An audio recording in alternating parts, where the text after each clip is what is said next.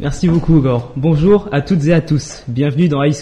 Vous le savez, nous sommes fin décembre, les fêtes approchent à grands pas. Et pour l'occasion, j'ai décidé d'y faire totalement abstraction et de vous proposer une chronique tout ce qu'il y a de plus classique, sans la moindre magie de Noël à l'horizon. Commençons tout de suite par la question abordée aujourd'hui. Par quelle mécanique les musiques peuvent-elles coller au mieux aux actions du joueur? Allons-y, c'est parti.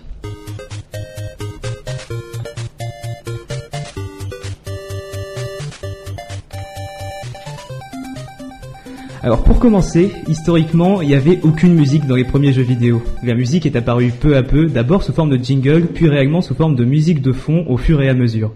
Si le sujet vous intéresse, je vous laisse aller écouter le tout premier numéro d'Icecore qui parlait justement de ce sujet.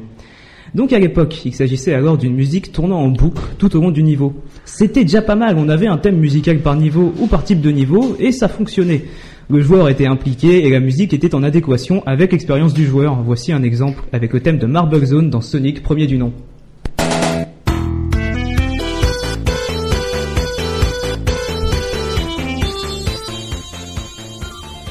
Ensuite, lorsque les jeux ont commencé à devenir plus complexes, avec l'arrivée de la 3D par exemple, il est devenu plus difficile d'associer une ambiance sonore à une zone de jeu comme c'était le cas auparavant. Ceci est particulièrement vrai pour les jeux en monde ouvert. Il a alors fallu dynamiser le système de musique. C'est ainsi qu'apparurent des musiques se déclenchant uniquement lors d'actions spéciales en jeu, comme par exemple la proximité d'un ennemi. C'est le cas notamment dans le dernier Zelda en date, Breath of the Wild.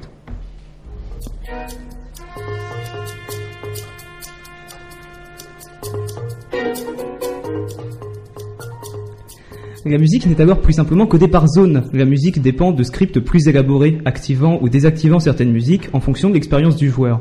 Pour aller encore plus loin dans l'interaction entre musique et expérience, certains compositeurs travaillent étroitement avec les développeurs afin de réaliser non plus des musiques mais des courts extraits sonores s'articulant en temps réel en fonction du joueur, produisant alors une musique originale à chaque session de jeu. C'est le cas par exemple dans le jeu Remember Me qui est d'ailleurs un jeu français.